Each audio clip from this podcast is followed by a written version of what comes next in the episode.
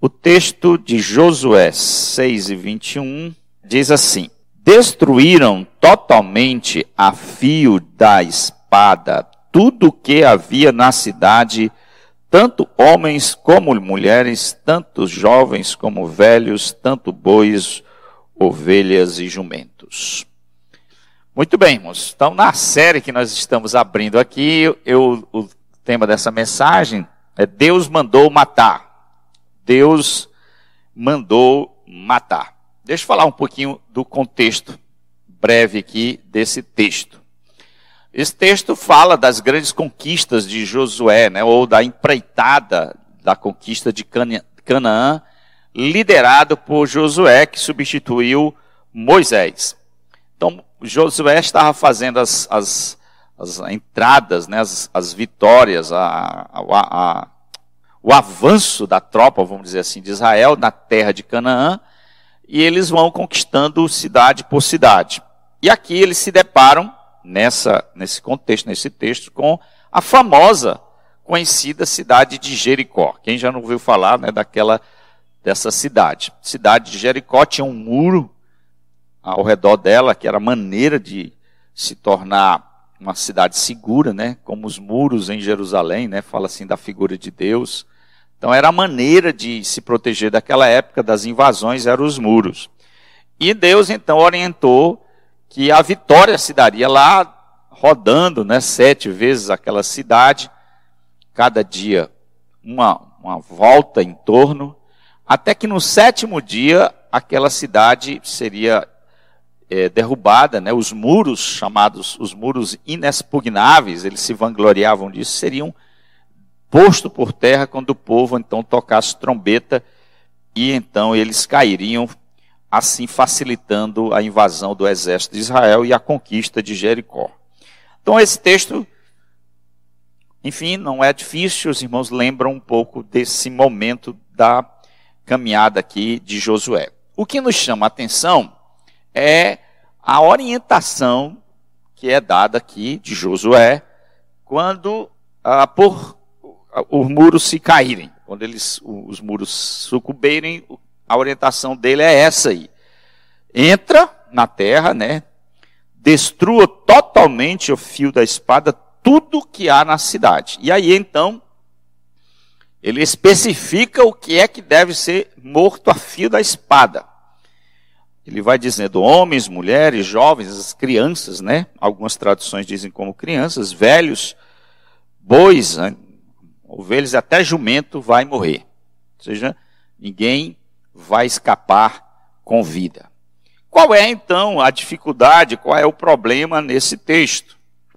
O texto aqui é, manda simplesmente é, o povo de Israel exterminar uma população Inclusive, né, a gente colocaria esse tom mais dramático, até crianças, até imagino mulheres grávidas, senhoras, pessoas, anciãos lá. Deus manda matar todo mundo. Isso é um problema para algumas mentes. Isso parece ser algo meio difícil de compreender, de entender esta questão. E isto, irmão, esse, essa questão está em torno de um, de, um, de um problema maior que na teologia a gente chama de problema do mal. Em que, que consiste o problema do mal? O problema do mal consiste exatamente no fato de que nós cremos que há um Deus bom e Deus todo-poderoso, e esse Deus bom e todo-poderoso ele permite, vamos dizer assim, é, que o mal aconteça. Alguns dizem, aqui está a criptonita do cristianismo. Se Deus é bom, por que, que a sua bondade não faz com que o mal chegue ao fim? Ou se Deus é poderoso, por que, que o seu poder não aniquila o mal? Então, eis aqui o problema, né, do problema do mal, colocado numa questão mais específica. Deus manda matar. Deus, bom, justo, gracioso, manda matar. Os liberais, quem são os liberais? Um parênteses, os liberais são um grupo de religiosos, teólogos, que não crê na inspiração das Escrituras, não crê no sobrenatural, não crê que a Bíblia não crê em milagres, enfim, eles fazem uma leitura racionalista da Bíblia. E quando eles se deparam com o texto deles, eles dizem que esse texto não é inspirado. Eles dizem que esse texto aqui, textos como esse, nada mais é do que uma composição de um povo pagão, tribal, no caso Israel, que fazia as suas carnificinas, matando pessoas de uma forma covarde, e para justificar essas, essa carnificina, eles diziam que era Deus que mandava fazer isso. Então são assim, por exemplo, Ricardo Gondim, famoso Ricardo Gondim, que se tornou um liberal, ele, ele disse que esse texto aqui não é inspirado, não tem nada a ver com Deus, o Antigo Testamento é algo cruel, enfim. Ele, ele vai para cima do texto e, e, faz crítica a esse texto. Ele diz que isso aqui é absurdo, isso aqui não tem nada a ver com Deus. Deus não está envolvido com isso aqui de jeito nenhum. Isso aqui é coisa de homem inventando, dizendo que Deus mandou o que Deus não mandou fazer. Então, um liberal lê assim as Escrituras. Mas nós, nós cremos que toda Escritura é inspirada e toda a Escritura inclui o, principalmente o Antigo Testamento. Então, esse texto é inspirado e encontra aqui, encontramos aqui um problema. Como é que a gente responde esse problema? Vamos lá. Primeiro, eu vou responder em quatro rápidas respostas. Primeiro, Deus é soberano sobre a vida e sobre a morte. Como é que eu responderia, pastor? No meu trabalho, na minha faculdade. Você olha para aquela pessoa e diz: Olha, deixa eu dizer uma coisa. Deus é soberano sobre a vida e sobre a morte. Deuteronômio 32 e 39 diz assim: Eu que dou a vida, eu que tiro. Eu que mato, eu que faço viver. E quem é que pode é, suportar a minha mão? Então, Deuteronômio é bem claro. Eu mato, eu firo. Eu curo. Jó, quando se deparou com a tragédia em sua própria casa, ele foi muito claro. O Senhor deu, o Senhor tomou. Ele não teve nenhuma crise, ele teve outras crises, mas não tinha forma nenhuma dúvida de quem estava por trás no sentido último da morte dos seus próprios filhos. Portanto, é certo Deus matar quem ele quer, na hora que ele quer. Mulheres, crianças, velhos, Qualquer um. Na hora que Deus, na sua vontade, quiser matar, ele pode e o fará. Quando alguém nasce, nasce por vontade de Deus. E quando alguém morre, morre pela vontade soberana de Deus. Quem morre ou quem nasce, nasce porque Deus assim quis. Há um site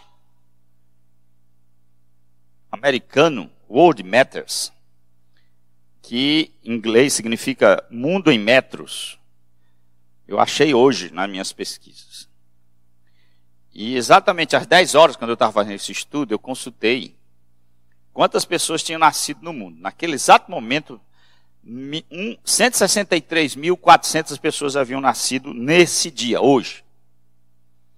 E também tem lá o número de quantas pessoas estavam morrendo. 68.625. Eu olhei há pouco tempo agora para atualizar, estava já uns 100 mil.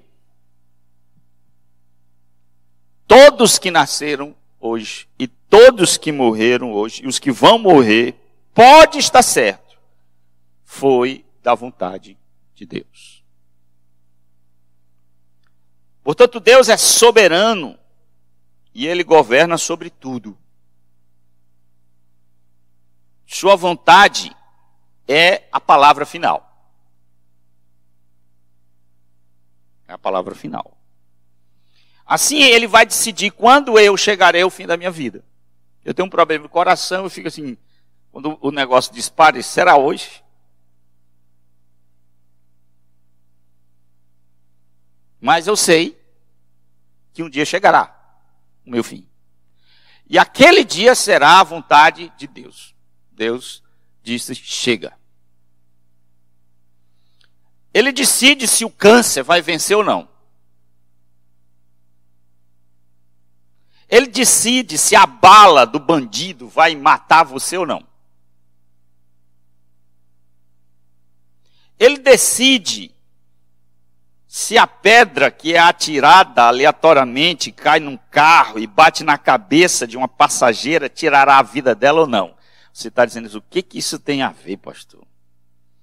Deixa eu fazer um parênteses. Tem a ver, irmão, foi um relato de uma entrevista de uma ovelha que vai se tornar membro. Ela contou essa história, eu fiquei com lágrimas. Fiquei impressionado do milagre da vida dela. Foi exatamente isso que aconteceu jogaram a pedra, furou o para-brisa, a pedra bateu na fronte dela e ela entrou em coma. O crânio dela foi esfacelado. Tem duas placas de titânio na cabeça dela. Deus não quis levá-la. Deus governa. O Altíssimo Soberano reina sobre tudo, sobre a vida, sobre a morte. Segundo, Deus é justo em todos os seus atos. Deus é soberano, Deus é justo. Ele é justo em tudo que faz. Apocalipse diz: todos os seus atos de justiça se fizeram manifestos. Inclusive, isso é cantado. Apocalipse 15, isso é uma música. Isso é um louvor. É Rei das Nações, a gente canta aqui todos seus atos de justiça. Irmãos, vocês mandaram eu aqui pregar, não cantar, né? Então, eu vou parar por aqui. Agora eu gosto de cantar. Então, ele é tudo, todos os seus atos são justos. Ele é verdadeiro. E não somos nós que medimos a Deus com nossas réguas e padrões morais. Olhe para mim, passe a sua bola, você não vai chegar para Deus e vai dizer assim: você está certo, você está errado. Nenhum petulante desse universo tem esse direito de julgar Deus com sua régua moral. Eu acho que Deus fez certo. Não, eu acho que Deus fez errado. Deus é a verdade. A verdade não está fora de Deus. Deus é a verdade. Ele encarna a verdade. Então você não tem, não tem como julgar Deus. O que ele faz, basta ele fazer, é verdade. Todos os seus atos são justos. Tudo que ele faz é justo e reto. Deus não é julgado, ele é juiz. e ele não nos deve coisa nenhuma. Esse tipo de mensagem, né, Marcelo? Para uma mentalidade humanista, egocêntrica, chega dói. Se eu pregasse um negócio desse numa praça, de jeito que essa mentalidade humanista é grande, cheia de direito. Ele não precisa dar satisfação, nem dará quando ele, ele pode dar quando ele quiser. Mas se ele não quiser, ele não dá. Eu me lembro de Jó. O negócio na vida de Jó foi um. Deus e o diabo lá conversando, olha, ele assim, e o pobre do Jó, né, vamos dizer assim, andando lá de boa. Depois aquele diálogo vem na vida de Jó. O mundo cai na vida de Jó. Aí você fica lendo o livro de Jó, já já Deus vai aparecer para Jó e vai dizer assim: ó, fui eu com o diabo lá, diz que ele poderia te tentar para mostrar que tu me ama, apesar, não pelo que eu te dou, mas pelo que, pelo que eu sou. Eu, eu, eu tinha convicção, eu tinha certeza, eu via seu coração que você era justo. Mas o diabo disse que só tu me seguia porque tinha interesse. Eu disse não. E aí, ele te tentou e eu te provei. Então você fica lendo o livro de Jó com a certeza de que já já Jó vai ser explicado. Deus vai dizer assim: Jó, está acontecendo isso aqui. E você lê e não tem explicação. Quando Deus aparece em 38, aí você diz, agora vai. Agora Deus vai dizer tudo que aconteceu. Não diz. Não diz. Por quê? Porque não precisa dizer. Deus não tem que dar satisfação a Jó. A Jó, ao diabo, a mim, a você, ninguém. Ele não tem que dar explicação. Ele não nos deve nada. Se um meteoro caísse, hoje o teu negócio está pegando fogo aqui, né? Se um meteoro caísse agora, aqui, ó, pá! Vocês estão com medo, irmão? Eu já orei para que um meteoro caísse num carro. Lá em Piranga, tinha um infeliz lá botando uma música e a gente querendo fazer um culto. E disse: Rapaz, esse infeliz não vai deixar a gente fazer um culto, não. Senhor, manda um meteoro. Já pensou, né? Que, que foi uma oração de imprecação mesmo. Então, se um meteoro caísse aqui e morresse todo mundo, não aconteceu nada de errado. Houve uma tragédia. Enfim. Deus cochilou. Deus, Deus não dorme nem dormita o guarda de Israel. Não houve cochilo nenhum. Porque quando alguém morre, morre sobre a soberana vontade de Deus. Terceiro ponto. Somos todos pecadores. Essa, esse grupo de pessoas que foram aqui exterminadas, ninguém, ninguém ali era inocente. Predominavam entre eles imoralidade, idolatria e até sacrifício de criança. Então não eram os inocentes cananeus. Inocentes cananeus. Quando você lê o relato de Levítico, de número, aí Deus diz assim: ó, não faça isso não. Não corte o teu cabelo igual assim não. Não faça isso não. Todas aquelas recomendações, a maioria é porque esse povo é que faz isso. E eu vou exterminar esse povo porque eles fazem isso.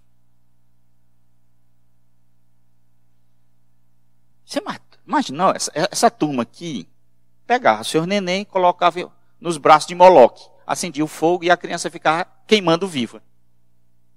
Tadinhos! Era isso que eles faziam. Só mesmo? Você pegar seu filho, tinha Moloque, era um deus, braços assim. Embaixo tinha uma. Era assim.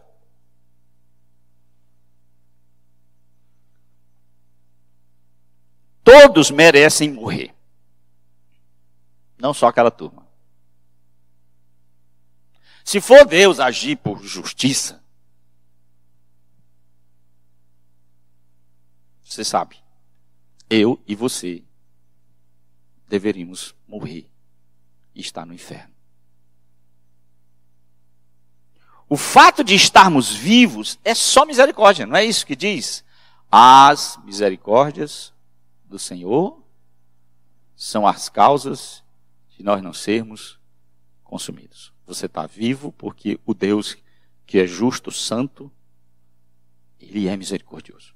Porque se ele tirar a misericórdia, a misericórdia dele é um ato da graça dele, ele não tem a obrigação de ser misericordioso, mas ele o é. Então nós morremos. O fato de respirarmos Puxa o ar aí. Bom, né? Puxa de novo. Aí vai o oxigênio, vai lá para o sangue, acelera o coração. Beleza. O ar não é seu. Você não criou o ar. Você não é dono do ar. E não é só isso, você nem merece o ar. Nós não merecemos. O próprio Jesus diz: Vós que sois mal, Sabei dar coisas boas. Paulo vai dizer: todos pecaram, não há nenhum justo. Melhor maneira da gente entender o evangelho é começando a ver quem nós somos. Só a gente pode só perceber quem nós somos quando a gente enxerga quem é Deus. O ar, o coração batendo, tudo que nós temos é graça. Na teologia a gente chama assim, graça comum. É graça. A chuva, o sol, Deus faz cair o sol sobre as chuvas injustas. O que é isso? É graça. Significa graça, favor. Então você não merece o sol, você não merece a chuva, você não merece o coração batendo, você não merece nada disso. Eu sei que é que nós merecemos. Mas isso não merecemos. Impressionante, amados, é que mesmo essa turma aí, esses cananeus que foram exterminados por Josué aí, parte, né, que é os de Jericó. Mesmo a eles, Deus concedeu misericórdia. Porque lá em Gênesis 15, 16, Deus disse para Abraão que o cálice dos amorreus ainda não tinha enchido. 400 anos atrás. Ele disse, olha, daqui a 400 anos, Josué, o teu povo vai conquistar essa terra. Por quê? Porque o cálice dos amorreus não encheu. Ou seja, o cálice, a ideia de, de da ira, né? O cálice da ira vai cálice da ira de Deus ainda não tinha transbordado. Em Apocalipse, o cálice transborda. Quando a gente lê Apocalipse, ele diz, o cálice da ira do, correio, do cordeiro transbordou. Aí você vai ver quando é o cálice da ira transbordando. Aqui é o cálice, que não tinha enchido 400 anos atrás. Ou seja, Deus deu 400 anos atrás para esse, esse povo se arrepender. E não houve, só houve mais pecado, idolatria e imoralidade. E Vamos ver como é que está meu tempo. Quarto ponto. Deus usa meios para executar a sua vontade soberana. Esse aqui é o ponto mais delicado da minha resposta. Deus usa meios para executar a sua vontade. Deus já tinha dito em Deuteronômio 1 e 2 que ele haveria de destruir os cananeus, os ferezeus, os heveus, os jabuseus, todos esses heteus, todos esses povos que habitavam lá, e explicou por quê? Porque eles eram imorais e idólatras. E a outra razão era que ele queria fazer uma espécie de asepsia daquela região, uma vez que o povo santo de Israel, né, estava se instalando lá e aquilo ali seria uma tentação ou uma influência moral pervertida para o povo. Então, o texto de Deuteronômio diz assim: para que não vos ensinem a fazer segundo todas as suas abominações que fizeram a todos os seus deuses. Você sabe que a influência social é muito grande, né? Então, um povo de Israel, eh, vivendo, convivendo com um povo pagão, iria acabar sendo influenciado, como muitas vezes foi. Então, Deus, para prevenir isso, para proteger o seu povo da aliança, ele fez a, o extermínio. Josué, portanto, ele só estava seguindo a orientação divina. Quem é que fez esse trabalho de mortandade? Você vai dizer, não, não foi Deus, foi Josué. A resposta não é essa, foi Josué, Israel e Deus. A gente chama isso de concorrência. Uma ação é humana e divina ao mesmo tempo. O fato é que Deus usou meios, e nesse caso ele usou Israel como vara como instrumento para punir ou limpar a sujeira moral desses povos. A intenção de Deus era tanto punir como prevenir. Por isso, ele usa Israel como instrumento. Ou seja, Deus pode agir, olha para mim, Deus pode agir de uma forma mediata ou imediata, direta ou indireta. A maneira como Deus age no universo, ele pode usar meios ou pode agir diretamente. No dilúvio, o pessoal se espanta aqui, né, Marcena? Estou falando com o Marcena todo o tempo. O pessoal se espanta aqui com esse texto, dizendo: oh, como é que pode Deus matar criança, mandar matar criança, velho, idoso, até cachorro, jumento? E o dilúvio? Deus mandou, exterminou toda a população todo mundo. Só sobrou oito. Oito. Só que Deus fez isso diretamente. Já em Sodoma e Gomorra, como é que ele usou? Ele usou um instrumento, os anjos. Aqui ele usa o seu próprio povo, no caso aqui, Israel. E é interessante que lá em, Abacuque, o Abacuque vai entrar numa paranoia, porque ele, ele na cabeça dele ele vai dizer assim: tá certo, a gente ser instrumento de correção para esse povo idólatra, tá certo. Então ele estava convencido de que o povo de Israel era, um, era o meio pelo qual Deus punia as nações, era a sua vara. Só que ali a coisa, a, a coisa aconteceu ao contrário. Deus usou os babilônicos ou os caldeus para punir o seu próprio povo. Por quê? Porque Deus usa quem ele quer. Ele usa quem ele quer. É por isso que Abacu ficou com cabelo arrepiado. Como é que pode? Como é que pode? Deus, usando o próprio Babel, ele usa quem ele quer. Como instrumento da sua vontade. Assim como ele usou Ciro para libertar o povo de Israel. O Ciro era um, um rei ímpio.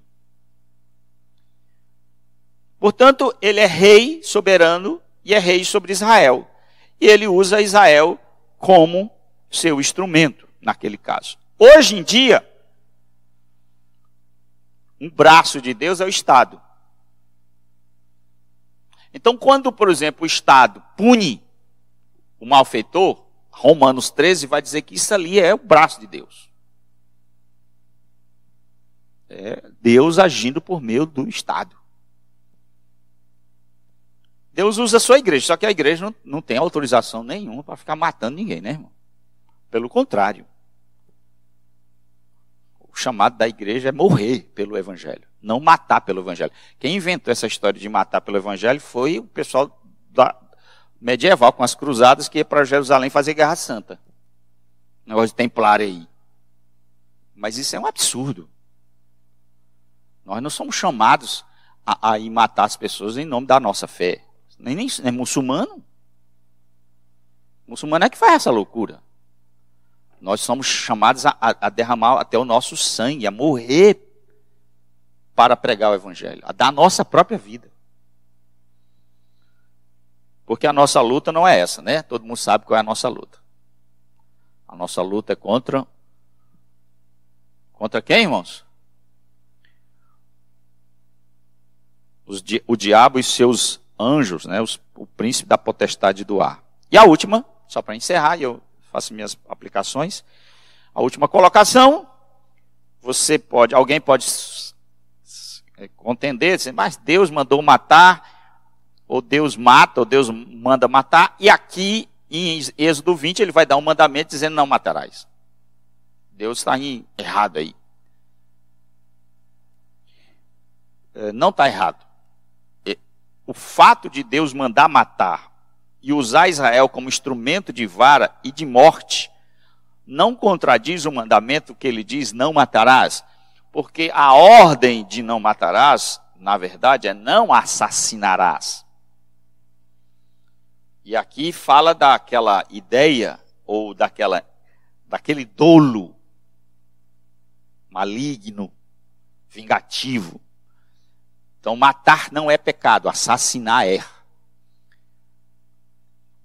Então eu posso, por exemplo, numa guerra matar eu cristão. Se eu sou um soldado, vou para uma guerra. Aí, não, vamos evangelizar.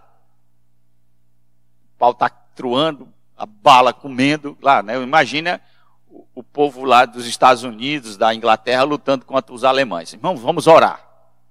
Vamos orar para esse povo se converter e a bala truando. Tem que matar. Policial cristão. Aqui nós temos policial cristão. Ele está com a arma lá para quê? Para fazer oração? Não. Está com a arma lá porque ele tem a autoridade do Estado em usá-la. E até um cristão pode usar isso em legítima defesa, eu não vou entrar no mérito da questão aqui. Eu também concordo com isso. Mas está falando aqui de crime doloso, vingativo, da ira. Não a morte quando é correta. Minhas aplicações para encerrar, irmãos. Essas questões não são fáceis. Principalmente quando nos atinge. É muito fácil eu falar aqui, né? Eu estou despido de emoções. Eu não estou no eixo do furacão.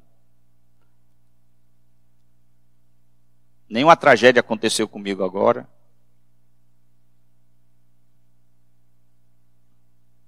Então a gente nessa posição fica cavaleiro. Mas quando a gente sente a pancada, quando a gente vê a dor existencialmente acontecendo na nossa vida, no nosso familiar, a coisa muda. Não muda a teologia. Deus ainda é o soberano sobre todas as coisas. Muda como a gente lida com isso.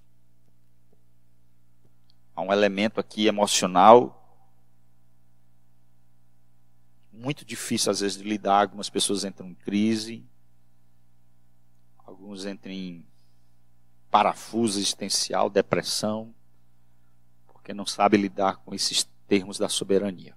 E a gente tem que ser é, é, solidário a essas pessoas. Pode vir com a teologia assim, Deus é soberano, você entende? E pá, pá, pá. Usando a Bíblia como se fosse uma, uma pedrada.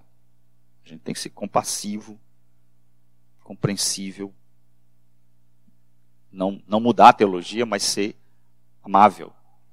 Mais do que um mero discurso teológico, a pessoa precisa de conforto ali. Segundo, devemos lamentar a morte de quem quer que seja.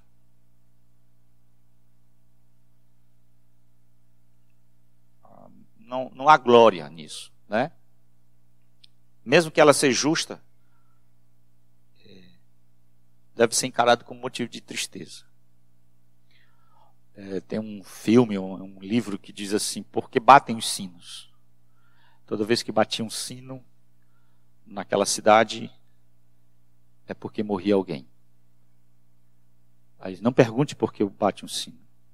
Eles batem um sino por causa de nós. Um de nós morreu. Um de nós morreu.